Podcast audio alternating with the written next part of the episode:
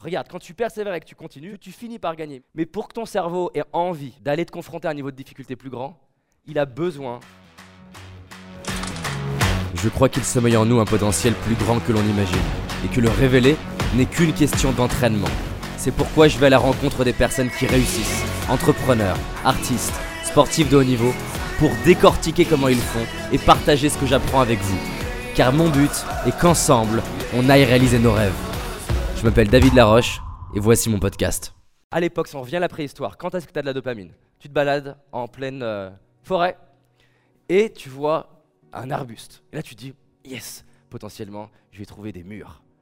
Tu t'approches, tu vois des murs dégueulasses, tu te dis, oh merde. Et à un moment donné, tu vois une mûre, elle n'est pas ouf, mais elle est mangeable. Tu manges la mûre. Et là, ton cerveau, il fait, il ouvre les vannes de dopamine, qui vont te faire une vraie décharge chimique de plaisir, de sorte que tu trouves de la motivation pour persévérer et continuer à chercher la prochaine mûre. La dopamine, elle est, révélée quand il y a de l'incertitude, c'est-à-dire je ne peux pas prédire de manière certaine que je vais trouver une bonne mûre demain, parce que si j'en suis certain d'avoir une bonne mûre demain, pas besoin de motivation, c'est garanti. Or, n'importe quel jeu stimulant, il a besoin d'avoir de l'incertitude. On ne voudrait pas regarder la Coupe du Monde si on savait le score à l'avance. Donc on aime ce degré d'incertitude.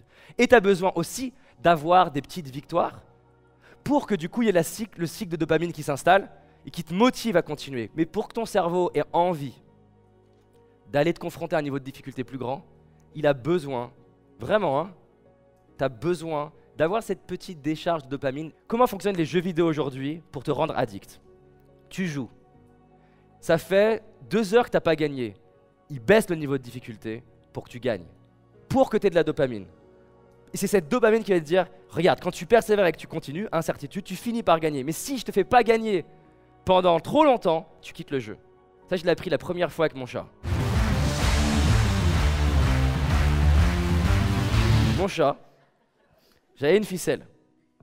Je mettais un truc au bout pour qu'il ait envie de la tirer et qu'il ait envie de courir après. je me baladais dans le salon comme ça, je, courais avec ma, ficelle. Et le chat, il était ouf comme ça, il essayait de le choper. Et j'ai fait des expériences sur mon chat. Alors, premier cas, je vais super vite. Dès qu'il approche du truc, je le tire, il arrive jamais à la choper. Après trois tours, il me regarde, il dit fuck, je joue pas. Il se met sous la commode, il y a sa queue qui dépasse comme ça, et en gros, ça m'intéresse pas ton jeu. J'ai fait une autre expérience. Je cours de partout, dans tous les sens, et je lui fais toucher très souvent. Pareil, après quatre tours, il me fait pas drôle, je suis trop bon. Troisième tour, et j'arrivais à le faire jouer longtemps. Hein. Je courais, je lui donnais un petit peu un coup, tac, il chope, petite dopamine, je recours, je le, je le fais pas toucher pendant 4-5 fois, là il est motivé, je pouvais le faire jouer 25 tours d'affilée. Parce que je lui crée ces petites cycles de dopamine de yes, trop bien, j'y arrive, yes, j'y arrive, non, j'y arrive pas, merde, ah, je vais y. Et on, tourne. plus tu eu des petites doses de dopamine, plus tu es capable de ne rien trouver pendant longtemps et continuer. Est-ce que vous comprenez l'importance d'avoir ces petites victoires, de reconnaître que je les ai Notre cerveau, il a besoin d'une bonne dose. J'ai besoin de gagner, mais pas trop souvent. Si je gagne trop souvent, ça veut dire que le jeu n'est pas assez difficile.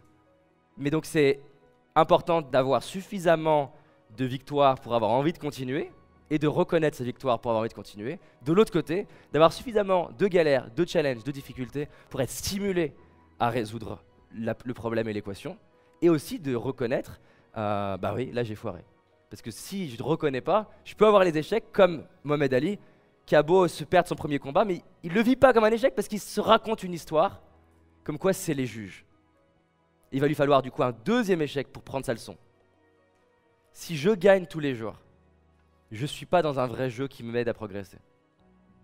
C'est-à-dire qu'en fait, c'est une inversion de modèle de passer de je rate, ça veut dire que je suis nul, à je rate, ça veut dire que je suis dans une démarche de progrès.